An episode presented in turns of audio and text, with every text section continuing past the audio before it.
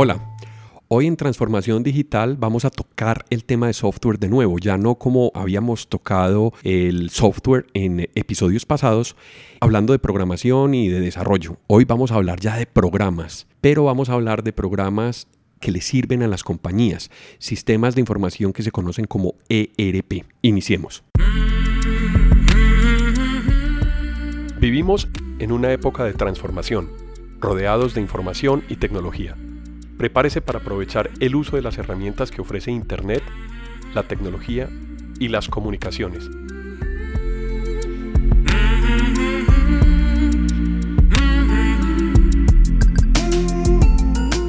Conózcalas y aprenda cómo usarlas mejor. Bienvenidos.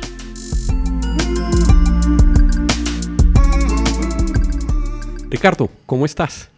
Bien, Alejo. Muy contento de estar nuevamente aquí en Transformación Digital. Bueno, seguimos con la línea de software y vamos a empezar a hablar sobre sistemas ERPs. Vamos a tener un invitado el día de hoy que ha tenido una experiencia muy interesante en la implantación de un sistema ERP y eh, vamos a aprender de esa, de esa experiencia, vamos a tratar de que nos cuente un poquito. ¿Por qué no presentas a nuestro invitado Ricardo? Con mucho gusto. Claro que aquí no nos gustan enormes presentaciones. Carlos Manuel Rodríguez lo conozco yo hace mucho tiempo. Carlos Manuel es un administrador de empresas de la Universidad de AFIT, eh, pero que ha, durante, durante su experiencia en la vida le ha tocado ser responsable de áreas de tecnología y de implementación de software de ERPs, básicamente, eh, y también ha sido muy vinculado con la academia, profesor, no, pues ahora nos está haciendo la lista de las universidades en las cuales ha dictado clases. Y lo invitamos porque consideramos que en la empresa pequeña, mediana e inclusive en la grande, cuando se va a implementar, cuando se va a llevar a una herramienta de tecnología, eh, la función principal de una empresa, que es lo que cubre el ERP, y ahora lo dejemos que nos explique qué es un ERP, eh, hay muchos errores y yo pienso que hay muchos proyectos que han fracasado precisamente porque las empresas no se preparan suficiente en una serie de, de, factores que hay que tener en cuenta que muchos hasta los desconocen. Entonces, por eso invitamos a Carlos porque tiene mucha experiencia en eso. Carlos, bienvenido a Transformación Digital y muchas gracias por compartir con nosotros esa experiencia el día de hoy. Muchas gracias, les agradezco la invitación. Pues sí, la idea es que en unos minutos compartamos algunas experiencias y algunas reflexiones que pueden ser de utilidad para algunos empresarios. Empecemos explicando porque mucha gente, yo te lo pregunto, pues yo sé la respuesta, pero para que los quien nos escucha entienda que es un ERP. Un ERP es un software integrado, planeación de recursos empresariales que tiene como finalidad administrar, permitir el manejo operativo y el manejo gerencial de todos los procesos de una organización. Sistematizado. Sistematizado, es decir, cómo el software puede facilitar la gestión de una compañía, de una organización, de una entidad manufacturera, de servicios, educativa, etcétera. ¿Y en qué momento o qué hace que una empresa pase de llevar cosas muy manualmente o inclusive en Excel, pero del Excel no pasan, a pensar que necesita y dónde viene la intervención de un consultor a decirle si sí necesita un ERP. Sí, a un ERP se puede llegar por la claridad o por la confusión.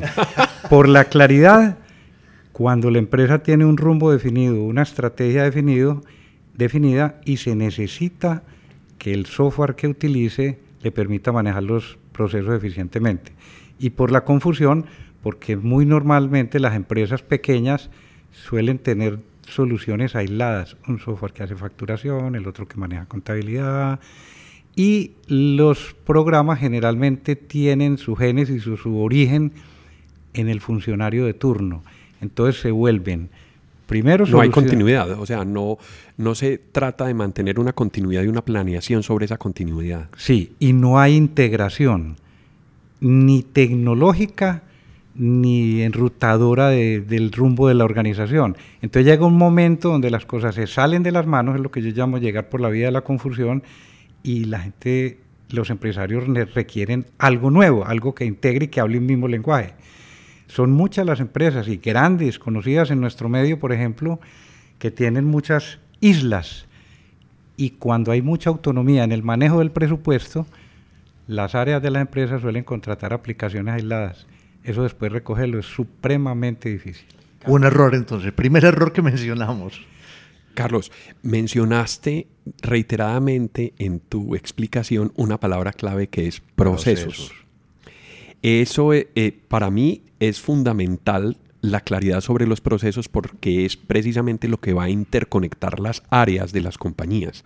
Si una compañía no tiene establecida unos procesos, voy a poner un ejemplo, si yo voy a vender y el vendedor tiene una forma de vender que está desconectada con el área de producción, puede que no tenga producto, puede que lo sobrevenda, puede que no llegue a cubrir la producción y se pierda producto para, para compañías que tienen sistemas de producción con producto perecedero y eso hace que se dificulte la sistematización y se pierda la información en ese nivel de desconexión que tienen las compañías. Sí, el núcleo de las organizaciones son las personas y las personas están para hacer cosas y toda cosa que hagan las personas está inmersa en un proceso los procesos suelen descuidarse y adquieren la identidad del funcionario de turno. Tocaste el tema comercial y es muy común que cuando un vendedor se va de una organización, en su agenda se va la historia comercial de la empresa. Eso no debe ocurrir y eso es algo que, por ejemplo, los CRM hoy tienden a, darle continuidad pues, a, las relaciones de la empresa. Pero entonces, si hay esa conciencia en todas las empresas o una mayoría de las empresas que quieren llegar a sistematizar de que tiene que tener primero organizada la casa y primero muy bien definidos los procesos, porque yo pienso que, que, o mejor dicho, yo conozco casos en los cuales eso no ha estado claro y el proyecto fracasa. Sí, los procesos son el núcleo de todo. Yo tengo una convicción muy grande alrededor de la representación gráfica de las empresas y de los procesos. Es decir, el punto de partida de todo es tener visualizada la cadena de valor, que son unos 5 o 6 eslabones claves en toda organización, y de cada eslabón de la cadena de valor se desprende una red de procesos que es muy importante que las empresas tengan bien configuradas. Entonces los procesos eh, le dan identidad a las empresas y lo otro es que a los procesos muchas empresas, a ver, los sistemas de calidad y las certificaciones han hecho mucho bien a las organizaciones, pero también han hecho mucho daño.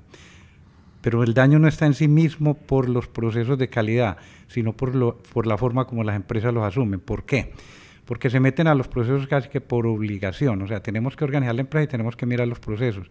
Lo ideal, digamos una visión romántica, sería organice los procesos y cuando tenga la empresa organizada, usted ve el terreno expedito para abordar una certificación o algo porque está haciendo las cosas como por la parte lógica. No obligado.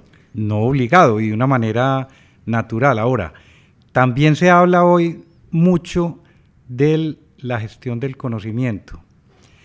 Y la gestión del conocimiento, muchas veces los procesos están en manos de funcionarios que permanecen mucho tiempo en las organizaciones, entonces el estilo de la empresa no es su estilo, sino el estilo de un funcionario, que cuando se va, pues se va con todo el saber hacer. Entonces, diagramar se ahí. Claro. Entonces, alguien decía alguna vez, le escuché que, que el conocimiento no se gestiona, se gestionan las personas que administran el conocimiento. Pero yo creo que hay que perpetuar las cosas para tener un, una identidad, una forma de hacer las cosas, un estilo que las personas de fuera de la empresa visualicen cómo es la forma de manejar los procesos. Carlos, pero entonces ahí me creaste una duda. Cuando dices que el conocimiento se queda en algunas personas, ¿qué puede mejorar o qué puede evitar de eso un ERP o cómo lo evita? Primero porque un ERP implica, es decir, el software en sí mismo no es una solución, la solución está en su implantación y la manera como la empresa lo incorpora en su cultura. Entonces, eh, el, el, ERP, pues, es decir, las, las implantaciones de ERP, yo sostengo que tiene, el éxito tiene que ver más con la psicología que con la tecnología. Los sistemas están probados, en muchas industrias han sido exitosos, entonces la manera como la organización las adopta, cómo se lidera el cambio y cómo se compromete la organización, de eso depende mucho el éxito, porque digamos que los procesos están muy estructurados y los software están en permanente proceso de mejoría, pero cada organización tiene que tener muy claro qué es lo que quiere. Ese punto es clave, la planificación, porque si no hay una buena planeación estratégica en la compañía, no está bien definido el rumbo de la compañía. Entonces las áreas pueden quedar a la deriva de cualquier aspecto, ya sea interno o externo de la compañía. Si desde la misma gerencia no hay una claridad o no hay un estado de conciencia de la planificación articulada entre todas las áreas de la compañía, pues no puedo tener unos procesos alineados, no puedo tener una planificación para una implantación. Incluso las reglas de la implantación no las puedo tener claras porque no hay planificación a nivel gerencial. Así es. Digamos que el ERP se tiene que insertar en la estrategia de una compañía. Sin estrategia, pues hay un rumbo, hay una ausencia de rumbo. Eh, definida la estrategia, definido el norte, pues eso dará una prioridad a determinados procesos. Una de las cosas importantes en el éxito de la implantación de un ERP es la identificación explícita de las necesidades. Un error frecuente es comenzar a hacer relacionamiento con proveedores, ver presentaciones, que todas son presentaciones de impacto, unas bellezas en PowerPoint, unos procesos, pues todo luce espectacular y las empresas se confunden en la elección. Como dicen por ahí, el PowerPoint puede con todo. Puede con todo. Por ahí hay un artículo de hace muchos años de Carlos Caballero Orgáez, Al diablo con PowerPoint. ¿Ah, sí? Sí, precisamente es por, por la el, abuso del PowerPoint. La herramienta en sí es muy buena, pero el abuso está en pretender consignarlo todo allí.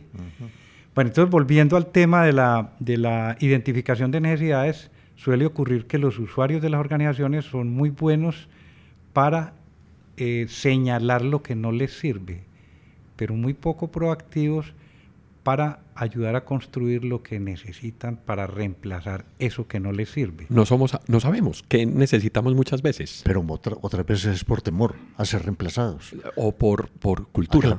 A que, la persona dice, si yo aporto todo lo que yo sé y sugiero todo lo que se podría hacer en una ERP, me voy a quedar sin trabajo. Así es, así es. Hay una, hay una reacción. Yo tuve una experiencia en una empresa donde un grupo del área de sistemas me decía eh, ¿qué vamos a hacer nosotros después? Yo les, yo les dije, les garantizo que ustedes son los principales ganadores porque van a pegar un salto tecnológico. Entonces, volviendo a la identificación de necesidades, es muy importante que la implantación de un ERP sea antecedida por un RFP, que es un requisito para la propuesta. Es un documento que consigna una fotografía, una identificación de la empresa, puede ser algo sencillo, pero que identifique lo que hace la empresa, cuáles son los procesos críticos ¿Cuál es la variable fundamental de la empresa? Si una empresa tiene que ser potente logísticamente, lo que hay que buscar esencialmente en un ERP es que le permita desplegar todos sus procesos logísticos. Apalancarse como herramienta en el ERP para solucionar el, tema logístico. Sí. Carlos, ¿de dónde nace la inquietud en una empresa de montar un ERP? ¿Del área tecnológica o de la gerencia o la administración? No debería nacer del área tecnológica deberían hacer siempre de la cabeza de la organización. Y, ser el, esa es una causa de fracaso. Lo que llamamos un buen sponsor, que tenga un sponsor que, pueda tomar decisiones. Sí, cuando se le endosa ese tema tecnología, digamos que las áreas, los pares de las personas que lideran la parte tecnológica no se sienten tan comprometidos. El tema tiene que venir de la estrategia y las cabezas de los procesos estratégicos de la empresa son quienes deberían reclamar un sistema eficiente. Entonces, la conformación de un ERP de un documento es un documento que debe anteceder el acercamiento a los proveedores. Eso lleva mucho trabajo, Carlos. Sí, mucho. Y hay que saber construir ese documento con, las mejores, con los mejores funcionarios de la empresa. Porque otro error frecuente en esto es que la ocupación le puede dar la relevancia estratégica. Entonces suele eh, una, algo muy, muy nuestro, muy típico nuestro, es decir, no, traemos un practicante para eso, para esto, para aquello. En esos proyectos hay que involucrar las personas que, que son imprescindibles en las empresas, digamos las personas que hacen hueco, porque si no se conforma, una solución ERP es una solución para el futuro, no para el pasado. Entonces las personas que cuentan en el futuro de la organización son las que deben estar participando en la elaboración de ese documento. Y ese documento debe estar comprometido a la gerencia. Es decir, de tal manera que quien mire ese documento sepa qué hace esta empresa, en qué lugares geográficos se desempeña, qué productos vende, qué procesos maneja, cuáles son los volúmenes de transacciones que fluyen a través del software para identificar la magnitud. Eso va a tener incidencia después en la, el dimensionamiento del, de los equipos y toda la infraestructura. Y eso no lo debe hacer la gente de tecnología, porque no son las personas que tienen ese conocimiento, pero yo creo que eh, sucede, sucede que es tecnología al que le dicen, bueno, necesito una ERP, monteme una ERP, escógeme una ERP. Sí, el papel de tecnología es imprescindible y es vital, pero en el proyecto ni debe nacer por ahí, ni debe, ni debe, digamos, apoyarse exclusivamente en las personas de tecnología. Tecnología es, es un miembro determinante, clave, pero el proyecto tiene que ser jalonado por la alta gerencia. Si no hay un compromiso de la alta gerencia, no va a haber involucramiento. El seguimiento en todas esas tareas para la construcción de ese RFP es vital, porque si no se traza un plan para poder iniciar, identificar cuáles son las tareas que hay que hacer, cuáles son los objetivos que queremos lograr en el documento y consignar la documentación que se requiere para por lo menos empezar a, a plantear ya una solución más cercana a la implementación del software y al sizing y a otros tipos de actividades. Si la gerencia ordena y no revisa, perdemos muchas veces la ruta, el norte, la ubicación, porque queda en manos de personas y de pronto con una instrucción únicamente que se desdibuja en no conocer, por ejemplo, la, la estrategia de la compañía. ¿Cómo tratar de fijar ese compromiso con la gerencia? ¿Cómo hacer que la gerencia tenga siempre en mente y siempre en estado de revisión esos procesos? Un rol activo yo diría que cómo mantener la atención de la gerencia. Lo digo yo porque eh, la mirada mía es del área de tecnología. Entonces, cuando uno ve que tiene una instrucción, pero que la gerencia está ocupada o no puede o tiene unos requisitos de día a día que tú mencionas ahorita también, no, no está disponible, pero la reunión que teníamos planeada para definir el RFP o la parte del RFP que tenemos que armar hoy, no la podemos hacer. Y después en el cronograma dice, bueno, pero teníamos que tener la implementación o el RFP para tal día, pero no está. ¿Qué pasó? Lo ideal es que la necesidad eh, nazca de la gerencia. O sea, más que contarle a la gerencia, el, gerente tiene que ser un estratega. Por eso lo llamabas tú como una fuente de fracaso. Sí, el, el, no involucramiento de la gerencia es fatal. Es decir, eso ya es mal augurio para un proceso de implantación de un ERP. El gerente tiene que ser un estratega y dentro de la estrategia está la eficiencia, la efectividad de los procesos y la manualidad riñe con la efectividad muchas veces, entonces ahí juega la automatización, las ayudas tecnológicas, un software potente, digamos, potente no quiere decir lo máximo en el mercado, sino lo que potencia la dimensión de la empresa y el radio de acción de la empresa. Un software que puede ser el mejor para una empresa puede no ser la recomendación o la solución adecuada para otra por términos de costo y por términos de... Es como si uno, uno puede tener un vestido muy elegante, muy bueno, pero le queda grande, no, no es la solución que necesita. Y lo otro es que cuando se monta en ERP, la empresa se monta en unos costos de mantener esa solución. Y a veces eh, no es la implantación, es como alguien que compra un vehículo pero no analiza el consumo de combustible. Ese es un punto muy importante en la elección de compra de software, porque generalmente siempre hay asociado o actualizaciones del software o mantenimiento. Mencionaste mantenimiento. Eh, también hay costos asociados como hosting, como, como infraestructura, como redes de comunicaciones, en fin, dispositivos inclusive. Si yo voy a automatizar un proceso comercial donde hay 30 personas en la calle tomando pedidos y van a recibir una PDA o van a recibir una tablet, pues hay que comprar las 30 tablets porque si no, no vamos a digitalizar la información. Sí, eh, estos proyectos tienen un riesgo grande, que es el, riesgo de estar a la moda o de hacer lo que otras empresas hicieron sin saber si es la necesidad de la propia empresa. Dentro de la identificación de necesidades, yo le doy mucho peso al, al, al RFP porque es la visión objetiva de las necesidades de la empresa. Quien lea eso sabe qué necesita la empresa. Listo. Decíamos, eso debe anteceder a las conversaciones con los proveedores. Las conversaciones con los proveedores deben estar guiadas precisamente por demostraciones, es decir, cómo esa solución que me van a mostrar resuelve las necesidades de la empresa. Y para eso hay que definir también un alcance, porque uno puede explícitamente decir, vamos a montar un ERP y, por ejemplo, los recursos humanos no van en la primera fase, no nos queremos enredar con la nómina, o, o ciertos módulos, ciertos componentes irán en una segunda fase, eso depende del control de los recursos que tenga la empresa. O sea, es muy fácil o es posible dentro de la gran mayoría, si no la totalidad del software de ERP, hacerlo por pasos, hacerlo por módulos. Y muchas veces las empresas no, quieren que eso esté funcionando en cuatro meses todo y se estrellan también por eso. Sí, hay que ser ambiciosos, pero hay que ser prudentes. ¿Por qué? Porque un alcance mal medido en una organización que no tenga los recursos para ellos puede desbordar a la empresa y eso es un fracaso, una salida en vivo, es decir, un fracaso, parar la facturación, eso no lo resiste una empresa mucho tiempo. Entonces, la definición del alcance es supremamente importante. Ahora que mencionas fracasos, ¿hay algún estimado de un porcentaje de proyectos de implantación, implementación de un ERP que sean exitosos y cuántos fracasan o no? No los conozco y suele ser una estadística más bien que se oculta, porque nadie quiere, eh, digamos, alardear acerca del fracaso, pero hay muchas empresas que han implantado soluciones que después van a la basura, literalmente a la basura, y se pierde todo. ¿Por qué? Porque se fallaron en algunas pautas fundamentales del comienzo. No, no conformar un equipo adecuado, no definir muy bien el alcance, no haber tenido muy claras las necesidades. Si uno va a escoger un software, uno tiene que mirar muchas cosas dentro de los, digamos que entremos en la, en la fase, digamos que a partir del, del documento que identifica qué es lo que requiere la empresa, uno contacta a algunos proveedores.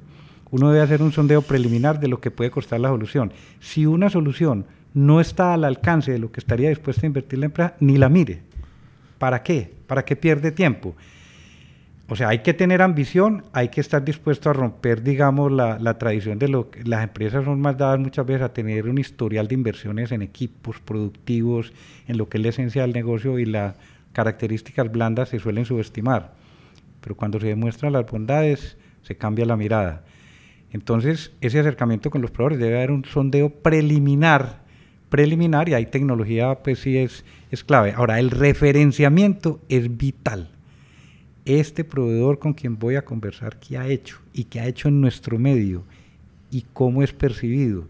Porque cuando uno adopta un ERP, ingresa a una comunidad, a una familia. Y se casa. Se casa, sí, es un matrimonio.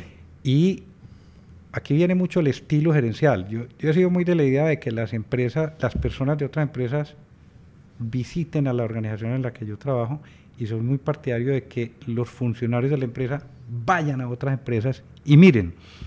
Entonces ese acercamiento con los proveedores debe ser unos, yo no sé, cuatro, cinco proveedores que uno diga ofrecen soluciones que le apuntan a los procesos, luego se les entrega el documento, ellos preparan una propuesta y hay una conversación preliminar donde hay un panorama general. Y luego identificados los problemas que le duelen a la empresa es preguntarle a cada proveedor cómo esta solución va a resolver estos problemas puntuales, pero con demostraciones, con, con, casos específicos. Carlos, pero no podemos dejar de hacer énfasis en que el, para llegar a esa primera reunión con los proveedores tengo que haber cumplido muchos pasos y en muchas empresas cuando piensan en un ERP lo primero que hacen es llamar a un proveedor. Ahí sobre lo que tú dices, Ricardo, era una pregunta que le iba a hacer a Carlos, porque el RFP tiene que estar lo suficientemente claro como para que la empresa que vaya a, a ofertar la solución de ERP entienda exactamente qué es lo que tiene que presentar. Porque si no está lo suficientemente claro, si no está lo suficientemente específico, ¿qué va a ofrecer la compañía?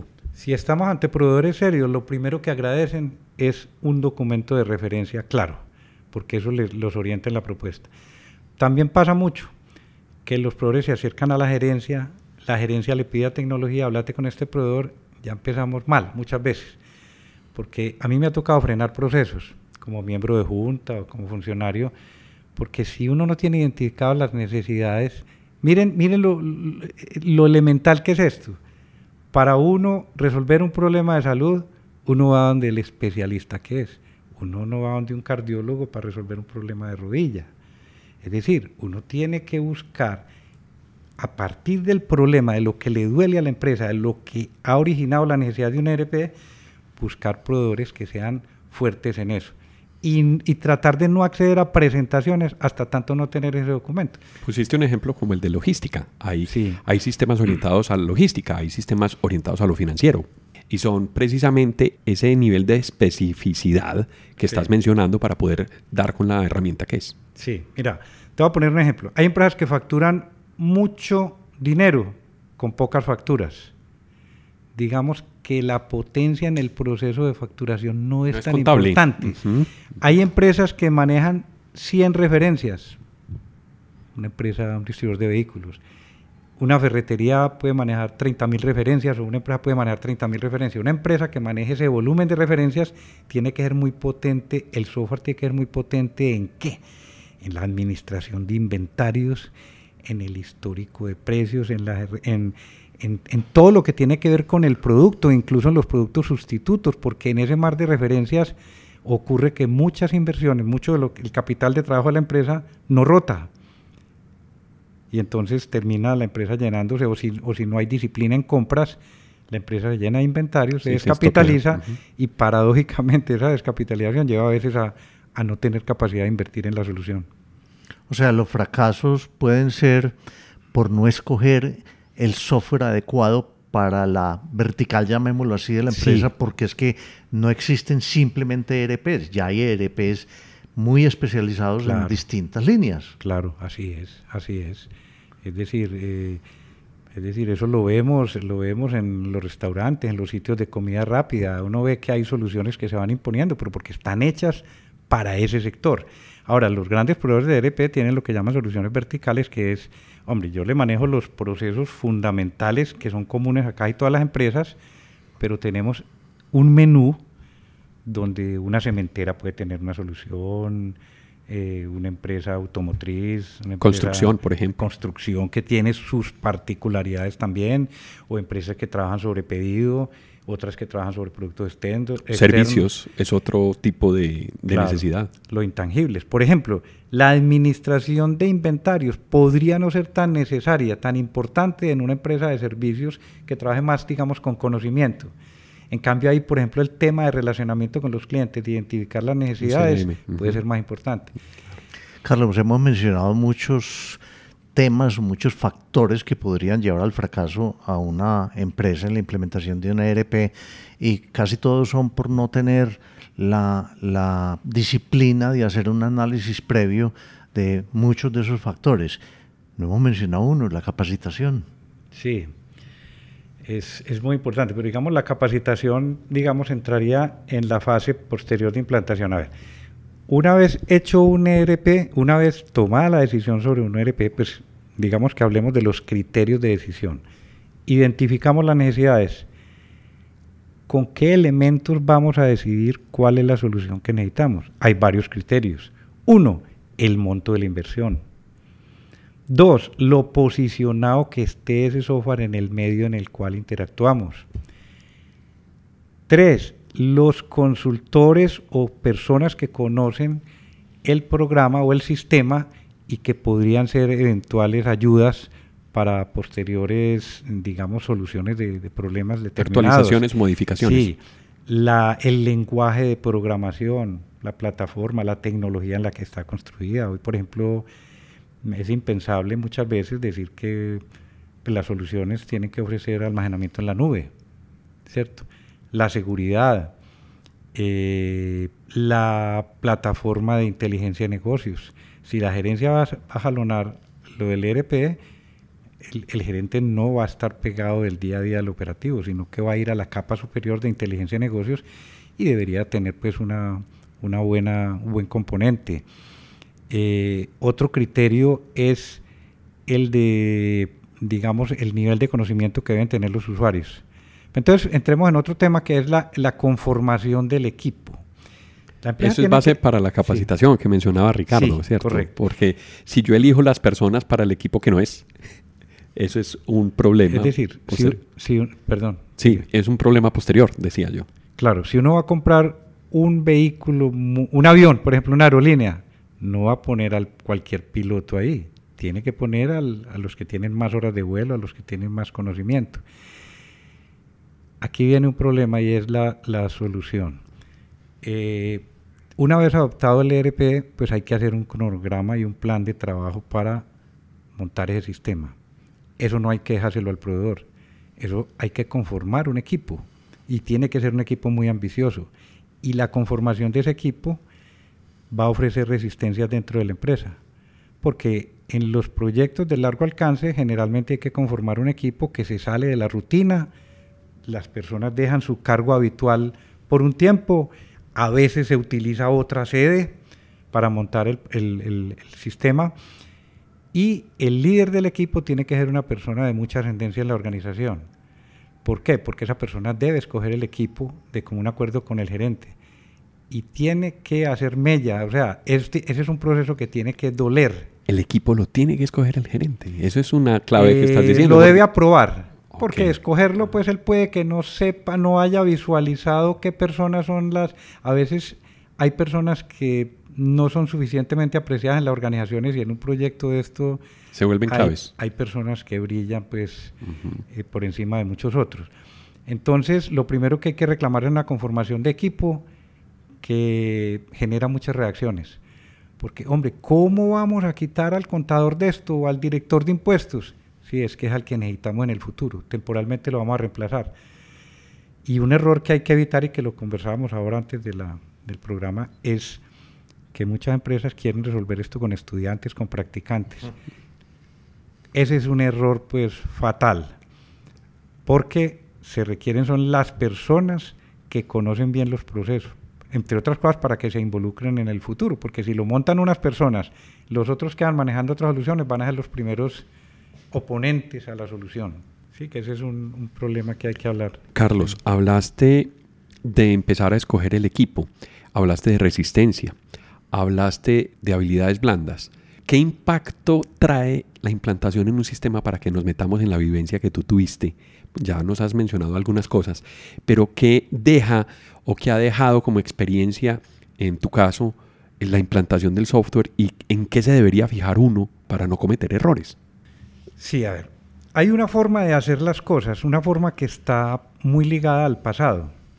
Hay que mirar cuál es la velocidad de respuesta frente a los clientes y, tener la voz del cliente muy clara, porque muchas empresas se ufanan de unas virtudes que cuando las personas migran a la competencia y luego opinan sobre la empresa, suelen decir, me creíamos que estábamos en lo cierto y realmente no. Entonces hay que escoger las personas que tienen mayor compromiso con la estrategia que son personas que conocen bien el proceso y ahí hay que afrontar algo que en el lenguaje de estos negocios es la gestión del cambio.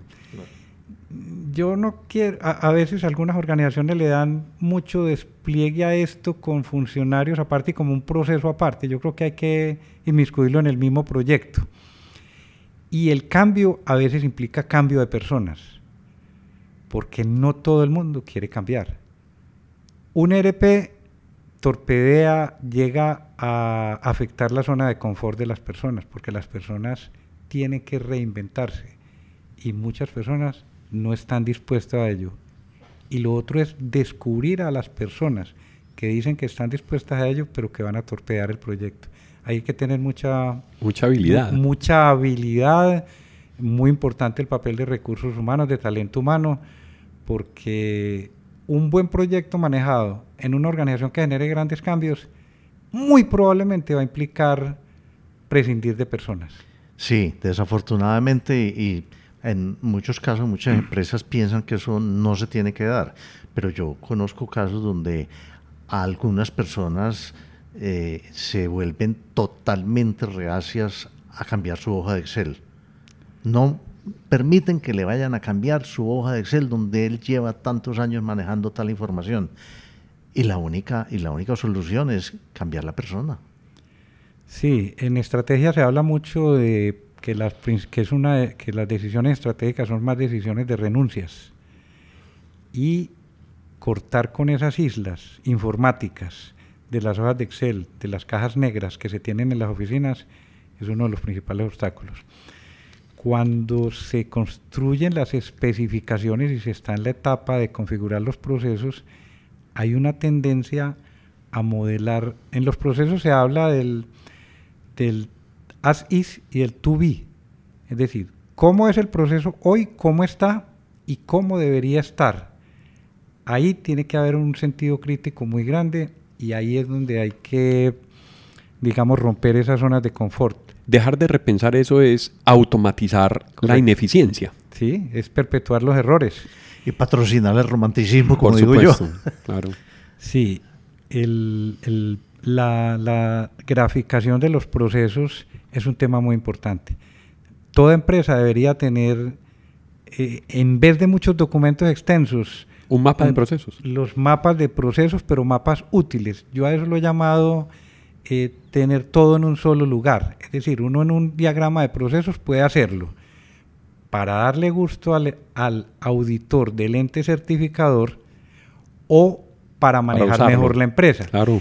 Y llamo tener todo en un solo lugar, es tener, por ejemplo, un diagrama de un proceso, donde en cada una de las actividades uno identifique qué cargo ejerce esa actividad, cuáles son las competencias de ese cargo, con qué software y con qué módulo se realiza esa parte del proceso, cuál es la funcionalidad y dónde está documentada, qué formas, qué formatos codificados intervienen en ese proceso. Es decir, si uno se pregunta sobre, lo que hace la empresa, lo hacen las personas y los, los procesos están bien diagramados, debería tener respuesta a todo ello. Entonces no es el dibujito para agradar a alguien, es tener la representación gráfica de referencia, como uno consulta como herramienta. manual. Sí, como el diccionario donde no obligada. Sí, claro. Y al entregar el, el, el, digamos, el proyecto, el ERP funcionando, debería estar documentado a través de diagramas de procesos, pero diagramas útiles, donde estén las competencias, donde esté la funcionalidad del programa y en algún otro lugar debe estar ligado, enlazado con, con un link, la, el manejo de ese componente. Porque, porque, por ejemplo, está el tema de las personas que no pueden salir a vacaciones. es gravísimo. en el tema de continuidad eso es, eso es impactante. Ahora, eh, mencionabas tú estos temas y ahí recursos humanos es súper clave. Importantísimo. porque si recursos humanos no está permeada por el proceso de la compañía implantado, entonces lo que va a pasar es que va a tomar unas decisiones que vienen con referentes diferentes a los que, a los que plantea la compañía o el proceso implementado. Así es. Y cuando se conforma un equipo, un equipo empieza con unos líderes, pero para que sea exitoso el proceso, ese equipo debe ir creciendo, porque no puede ser que se formen 10, 15, 20 personas, 30 personas según el tamaño de la empresa y después el sistema va a ser utilizado por 500 personas. O sea, no puede ser que se reserve el conocimiento del, del sistema tardíamente. Las personas tienen que ir entrando paulatinamente en el equipo de tal manera que la gente esté capacitada suficientemente cuando se dé la salida al vivo. La salida al vivo pues da para, para otro programa, porque es que eso, es que una salida en vivo es un parto, literalmente es un parto, y como tal es dolorosa. Es decir, digamos que la banderita que, que identifique esa subida al Everest en un proyecto de estos es poder facturar. Mientras uno pueda facturar, todo se arregla en casa. Pero si toda la conformación de proceso y la implantación no lleva a que se facture, no hay junta que te avale eso, nadie te va a aceptar eso. Y hay empresas conocidas que han tenido problemas de muchos días en que no han podido facturar. Entonces uno puede facturar y que por ahí en la mitad del camino tal cosa no está saliendo bien, lo arreglamos porque eso está previsto en la, en la fase de posimplantación. O inclusive en producción, porque uno puede de pronto hacer la subida de la información en otro momento que no es tan crítico, pero si se me pasa una fecha de factura, Así es. Es gravísimo. Es, oportunidad, porque no es solamente la... De venta también, claro. Para la empresa, sino que es la respuesta al cliente. Claro, por supuesto. Entonces, digamos que es un hito dentro del proyecto fundamental que, que eso es, digamos, el tema más emocionante, porque aquí también tenemos que hablar de emociones en la, en la salida de, un ERP es el poder facturar y facturar bien. Carlos eh, y Alejo, quiero cambiar un poquitico por algo que yo siempre he oído que las empresas pequeñas o los gerentes o el encargado de pensar en un ERP se preguntan y le dicen a uno, ¿y usted me puede decir cuál es el retorno de la inversión? Bueno, yo creo que tengo una posición un poco mm, particular en esto he sido siendo una persona de formación financiera, tengo mi escepticismo sobre los argumentos financieros que se dan en la evaluación de las soluciones, porque lo he escuchado incluso en juntas, cuál es la tasa de retorno sobre el proyecto. A ver, las ventajas son tantas, tan cualitativas, que armar un modelo para traducir esto en términos financieros es posible. Eh, posible sí es, porque uno dice, ¿usted cuántos pedidos pierde por, por no tener un buen sistema? Entonces la empresa dice, yo creo que por ahí el 8%, el 10%, entonces ya, eso va a la hoja de cálculo. Y después le dicen que, que las pérdidas en inventario por no tener un buen control, hombre, eso lo estimamos. Y con todo eso se hace un flujo de caja y uno tiene una cifra y uno se la puede vender a una junta. Pero yo creo que aquí hay que tener el convencimiento de que es que si no, yo no puedo administrar una empresa con 50 mil referencias, con 8 mil facturas al mes, con 5 mil clientes, si no tengo un sistema poderoso. Yo no sé si eso lo tiene uno que expresar en cifras. Más bien hablemos de los criterios de la inversión, porque uno sí puede armar un modelo con tasa interna de retorno y todo eso. Yo soy un poco escéptico. Es como muchos consultores, y lo respeto, cuando llegan a una empresa y dicen, yo hago tal, tal, tal y tal cosa y usted me da tanto por ciento de la utilidad, pero un momentico, es que usted no es el socio de esta empresa, muy bueno que haya unos beneficios, pero todo no es imputable al trabajo que va a hacer el consultor. Entonces, volviendo a las bondades del proyecto, el proyecto tiene que vender por la eficiencia, por la sostenibilidad de la empresa, lo de la tasa de retorno sí se puede dar por los tiempos de facturación y uno lo puede armar, pero yo creo que tiene que existir el convencimiento de que la, cuando una empresa necesita una solución mejor. Yo creo que, perdóname Ricardo, ahí lo que mencionas de las características cualitativas es básico para la toma de decisión porque muchas veces está supeditada la vida o la trascendencia de una empresa a la toma de decisiones de un proyecto de estos. Si se desconecta, es posible que aparezcan en el mercado unos competidores que sí estén arriesgándose a hacer esa inversión y puedan reemplazar el gran parte del mercado. Claro, miren, miren un ejemplo. Eh, en muchas empresas ha ocurrido que un vendedor estrella se retira y en su agenda va todas las relaciones, ¿cierto? Entonces uno dice, yo debo tener un sistema que me institucionalice, que me permita manejar todos los contactos con los clientes que tengo, que yo tenga el historial, que pueda saber las quejas. Digamos, estamos hablando de elementos que harían parte de un CRM. Y entonces digo, bueno, yo necesito un proyecto que me diga cuál es la tasa de retorno por montar un CRM adecuado, pues es decir, yo puedo forzar Excel, como alguien decía, uno tortura Excel y le da lo que uno quiere que le dé, ¿cierto? Eso, eso le da. Pero tiene que existir la visión estratégica, la visión gerencial para apreciar el monto de una inversión. Y hay un tema del cual no hemos hablado. ¿Cuáles son los costos asociados con la adopción de un ERP? Básicamente hay, son los siguientes. Uno, el licenciamiento. La negociación inicial es determinante. Ya vamos a ver por qué. Dos, la consultoría en la implantación. Tres. La consultoría sería tiempo de, de persona, ¿cierto? Sería hora, y de asesores conocedores, bien sea del proveedor o del medio, pero que ya conocen el ERP, digamos, hablando de un SAP, hay consultores SAP en todo el mundo y expertos en determinadas cosas. Ese es un costo importante, además del licenciamiento. Y el otro es la adecuación de toda la infraestructura canales de comunicación, los equipos. Si una empresa llega a un ERP y todos los equipos están obsoletos entonces la inversión va a ser mayor. Entonces, esos tres elementos, licenciamiento, consultoría y adecuación de infraestructura, digamos como fase de entrada, son importantes. Luego viene el costo del mantenimiento, que se, se parquea por ahí por los lados del 22% y que hay que negociarlo muy bien, porque si es el 22% de un precio que se está actualizando permanentemente o si se actualiza sobre el monto por el cual la empresa negoció. Eso es muy importante porque a veces una empresa muy feliz y después no es capaz de sostener el sistema, como quien compra un vehículo muy costoso y después no puede sostenerlo.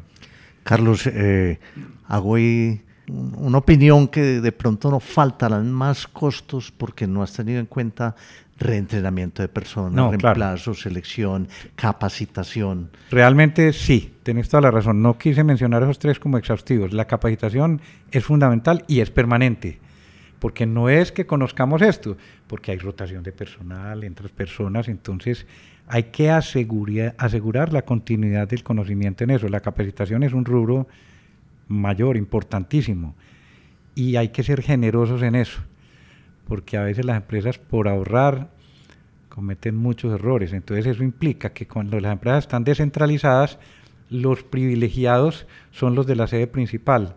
Eso es otro error. Hay que, digamos, mm, traer las empresas de la periferia a la organización central. Acercarlos. Y hay que llevar a las, a las personas del núcleo de la, del corporativo a, la, a, las, digamos, a las sedes descentralizadas de la empresa. Devolviéndome a algo que se mencionaba, que hablamos ahora, que es el retorno a la inversión. Eh, me llamó la atención que decías que uno podía llegar a hacer una, unos cálculos retornos del retorno a la inversión relativamente acertados. A mí me parece muy difícil porque pienso que hay una cantidad de intangibles que yo no los puedo meter ahí.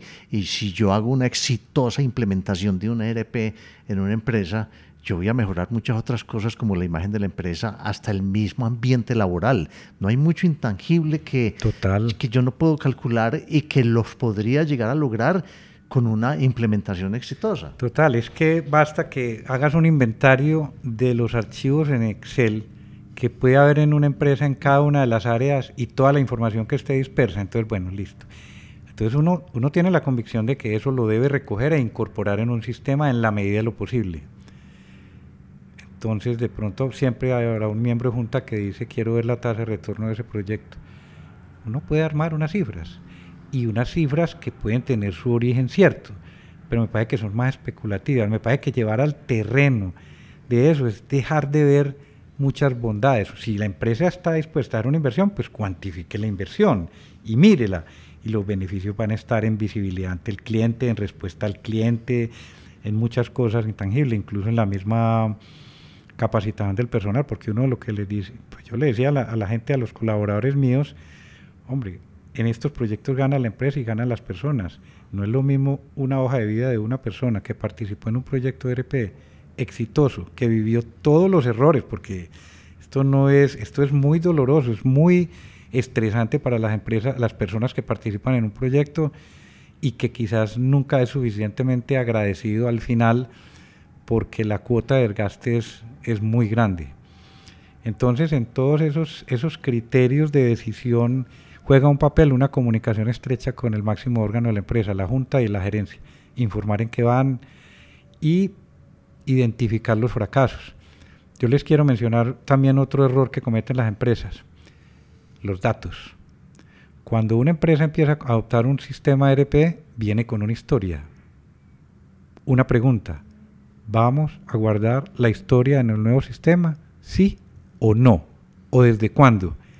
Eso es una pregunta muy importante, porque si uno dice, voy a guardar la historia, entonces prepárese. Eso va contra el costo.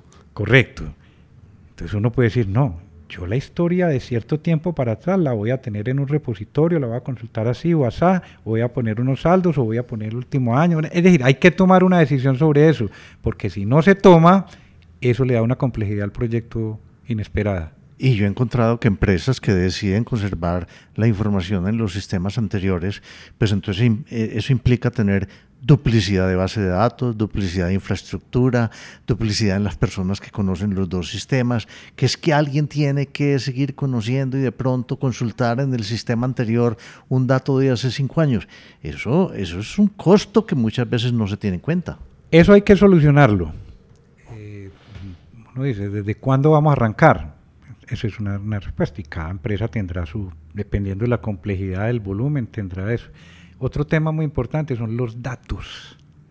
Los datos. Empresas que manejan, por ejemplo, un portafolio de productos muy amplio, cuyas fórmulas de producción son sumamente complejas, donde las materias primas son muy diversas, porque las empresas muchas veces esperan que un ERP les responda muchas cosas, pero la cantidad de respuestas va a estar en función de la cantidad de datos que le queramos ingresar. Entonces se subestiman los datos y las personas se preguntan, ¿por qué si, estas, si este sistema fue exitoso en tal empresa que hace lo mismo que nosotros, por qué nosotros no? Y una de las explicaciones está, porque usted no se preparó para los datos. así como la sangre corre por el cuerpo de las personas, los datos fluyen por el sistema vital de una organización. Entonces hay que poner un líder de datos. Eso fue una cosa que yo aprendí. Es decir, no solamente los líderes de los diferentes procesos, sino que tiene que haber alguien que lidere el mundo de los datos. Y los datos pueden estar dispersos en la organización. ¿Cuál va a entrar al sistema? Si usted mete basura, le va a salir basura, lo que siempre se dice en el lenguaje popular. Carlos, y los ERP varían mucho en esa capacidad de que de darle a la empresa para montar, alimentar la historia o no. Ya hay soluciones para eso, es decir, y hay toda clase de cosas. Es decir, ¿qué quiere, qué quiere uno poner? O sea, ¿qué es lo determinante en las decisiones? Y cada empresa tendrá, tendrá que hacer una selección de qué sí y qué no. Tampoco hay que decir, eh, la historia de esto hacia atrás va o no va. Normalmente uno debe buscar lo que simplifique el proyecto, pero no comprometa la buena gestión de la organización. Y uno debe ofrecer una respuesta para acceder a la historia. Es como las empresas que digitalizan un archivo. Pero uno puede tener cartas de toda la historia de la empresa. ¿Lo quiere hacer o no lo va a hacer? ¿Va a dejar un archivo físico o lo va a hacer gradualmente? ¿Qué valor le aporta esa información a la compañía? Correcto, es qué valor, qué valor agrega eso. Eh, eh, yo creo que eso tiene que ser muy, muy específico de cada organización, cada organización, porque es, es lo del archivo. Sí, un trámite de crédito, ¿cuántos papeles puede tener en una entidad crediticia? ¿Vale la pena guardar todo eso? Sí, entonces uno dice, tenemos unos, unos créditos en curso. Esta persona hizo la solicitud hace dos años, tiene un crédito a cinco años, presentó un montón de papeles, pues una empresa podría decir, digitalizamos los, los negocios de los créditos vigentes y de todos los nuevos. Los que ya tuvimos, ¿para qué? ¿Para tener una historia? Bueno, puede ser. Es decir, no, no me atrevo yo a dar como una recomendación porque es eso depende, pero lo que quiero decir es, es una pregunta que hay que abordar. Alcance del proyecto y manejo del histórico. Ahí es donde tú formulas el replanteamiento de los procesos, porque yo puedo, en el ejemplo que pusiste de los créditos, yo puedo cambiar el proceso de tal manera que la aprobación pueda resumir en datos mucho más simple que la digitalización de, de un documento, por ejemplo. Entonces puede simplificarse, cambia el proceso para que sea más fácil el almacenamiento y le, da, le dé más span de tiempo a futuro y trascendencia en el tiempo. Así es. Así es. Por ejemplo, los procesos de inducción de las personas que entran a la empresa tienen que cambiar a partir de un ERP. Pero no por el ERP, sino por la decisión que antecedió a la elección de un ERP, que es una transformación en la empresa.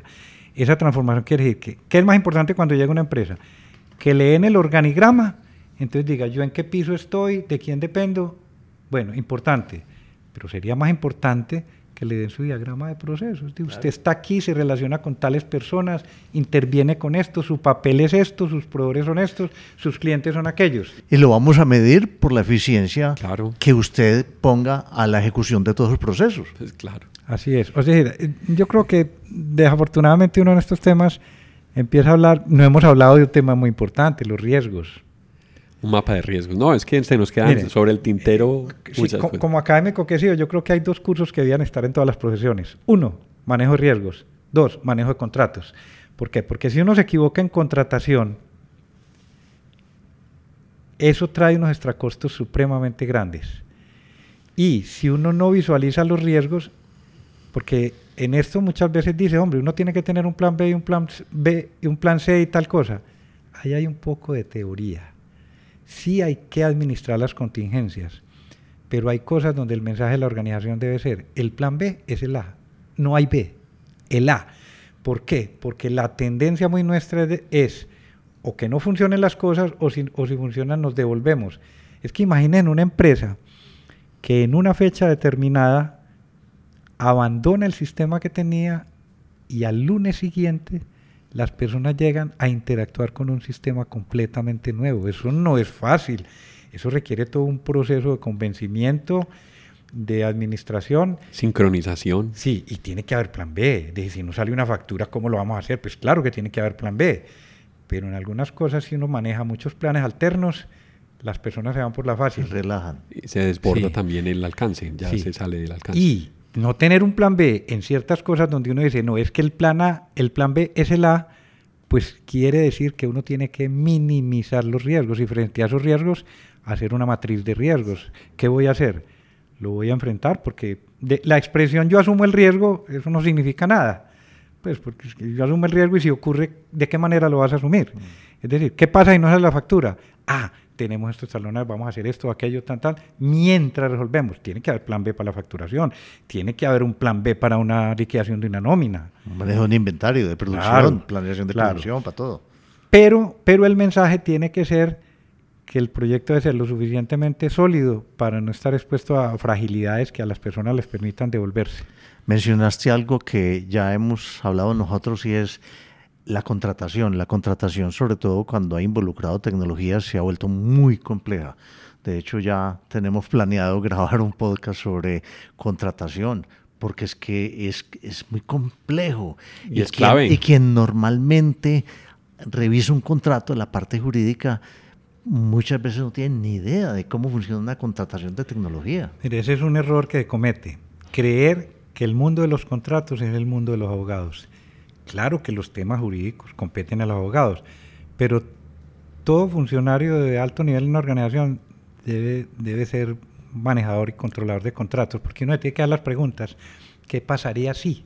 Y hacer una tormenta de ideas, es decir, eh, Sí, tiene que ver con, el análisis de riesgo y, con el plan B, porque si yo no estoy ponderando ese riesgo, no puedo tomar decisiones en un futuro. Claro. Eh, en los contratos, por ejemplo, en ERP hay que contemplar muchas cosas, es decir, cuál va a ser la base para la fijación del costo de mantenimiento, porque una vez montado, el proveedor lo coge a uno y uno ya no tiene salida, pero en lo posible debe estar escrito y previsto qué porcentaje y sobre qué base y cómo se recalcula anualmente. Lo otro que no hemos hablado es, cuando elegimos un ERP hablamos de muchos criterios, está el económico, está la comunidad a la que uno ingresa, lo posicionado que esté el sistema, lo comprobado que esté en el sector de uno, las ventajas competitivas que le dé, pero uno, pues un tema muy importante es también el tipo de usuario que se maneja. Si es usuario concurrente, o si el ah, licenciamiento es por usuario. La claridad, en, la claridad en el esquema de licenciamiento. Porque de eso depende. Si una empresa no es, una empresa está prevista para crecer mm. y crecer implica crecer en licenciamiento y crecer en costo. Y entonces hay empresas que llegan a decir, no, nos montamos en esto, pero no somos capaces. Y me parece, Carlos, que también ha habido mucho problema porque en la contratación a veces no quedan muy claras las responsabilidades. ¿De quién es la responsabilidad de cada cosa que pueda suceder? Así es. No sé si tienes experiencia en eso. Sí, hay que hacer una matriz de responsabilidades, porque ¿quién resuelve qué? Y digamos, dentro de la agenda de la Junta y de la agenda, la agenda de un comité de, presidencia o de gerencia, debería estar el, el monitoreo y el seguimiento al éxito del sistema. Lo otro es que las empresas tienden a darle mucha relevancia al presupuesto anual y dentro del presupuesto anual el cómo vamos a veces tiene mucho que ver cómo vamos en ventas, pero tienen que estar las inversiones y las inversiones en intangibles, ¿cierto? Hay momentos... Como activos, pues como contabilizadas. Eh, hay, historias de, por ejemplo, en las Torres Gemelas, cuando el 11 de septiembre había empresas que tenían el bacá en la torre del frente. Entonces, es decir, uno dice, bueno, ¿qué pasa si... No, es que aquí no pasa esto. el desbordamiento del río Medellín ha afectado a veces a algunas empresas y se han dañado archivos o, o inundaciones o cosas por el estilo.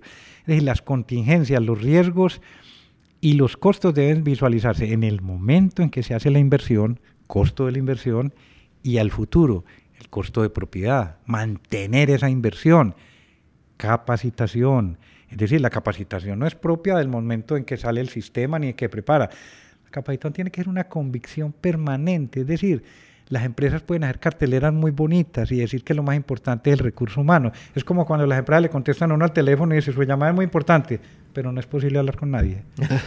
Entonces uno dice, no puede abanderarse eso como transformación digital. yo necesito un ser humano para exponerle un problema. Eso es clave. Entonces la capacitación, tiene que haber inversión en capacitación, renovación de licencias, ampliación del alcance. Es imposible que uno tenga resuelto todo en la primera, la primera salida en vivo. Bueno, hablamos de una cantidad de tareas, de planificación de proyectos. Yo creo que nos, nos, quedó corto este tiempo del podcast y podríamos hablar de procesos, hablar de más experiencias. Carlos, muchas gracias por estar en Transformación Digital. Muchas gracias por habernos compartido la experiencia y por darnos información acerca de todo este proceso tan fascinante que es un sistema de información y el impacto que genera en una compañía. Les agradezco mucho la invitación. la, la, sensación que me queda es que nos faltaron muchos temas. muchos temas. Y que hay que profundizar. Estabas advertido. Sí, porque es que esto es un mundo muy complejo y tal vez con, yo no sé si habría una próxima oportunidad. Por uno supuesto. Puede entrar, uno puede entrar en el por tema, por ejemplo, de el éxito de la ejecución del proyecto de la organización. Un tema que no mencionamos, mencionamos, por ejemplo, es el de los cronogramas. Es decir, si uno se pone a controlar demasiado el detalle, trabaja para el software del control del proyecto y no trabaja para el proyecto. Uh -huh. En fin, hay muchos hay temas. Muchos detalles. No, yo creo que mencionamos de una manera muy completa, muy como uh -huh. un escenario global, pero es que hay muchos de los elementos y de los temas que mencionamos que llamémoslos subtemas que tenemos que tratar en otro en y, otra son grabación. clave, y son clave. Ricardo, muchas gracias a vos también por acompañarnos en este Mucho espacio gusto, de transformación siempre, digital. A ustedes, muchas gracias por su atención y hasta la próxima oportunidad. Hasta pronto. A quienes nos escuchan y nos acompañaron a lo largo de este episodio, muchas gracias por estar en Transformación Digital. Recuerden que pueden escribirnos por correo electrónico a la dirección alejandropelaesr.gmail.com. También pueden visitar nuestra plataforma ingresando a la dirección https apelaes.podbean.com. En la aplicación de Podbean pueden dar clic a me gusta y dejar sus comentarios. Este podcast está disponible en las plataformas de Apple Podcast, Spotify, Google Podcast, Deezer, iBox, Stitcher, además de la aplicación de Podbean. También cuéntenos qué temas quisieran escuchar en eh, futuros episodios. Si les gustó el tema y si quieren apoyarnos en transformación digital, por favor compartan este episodio con sus amigos y con las personas a quien les puede interesar estos temas. Esto fue Transformación Digital. Hasta pronto.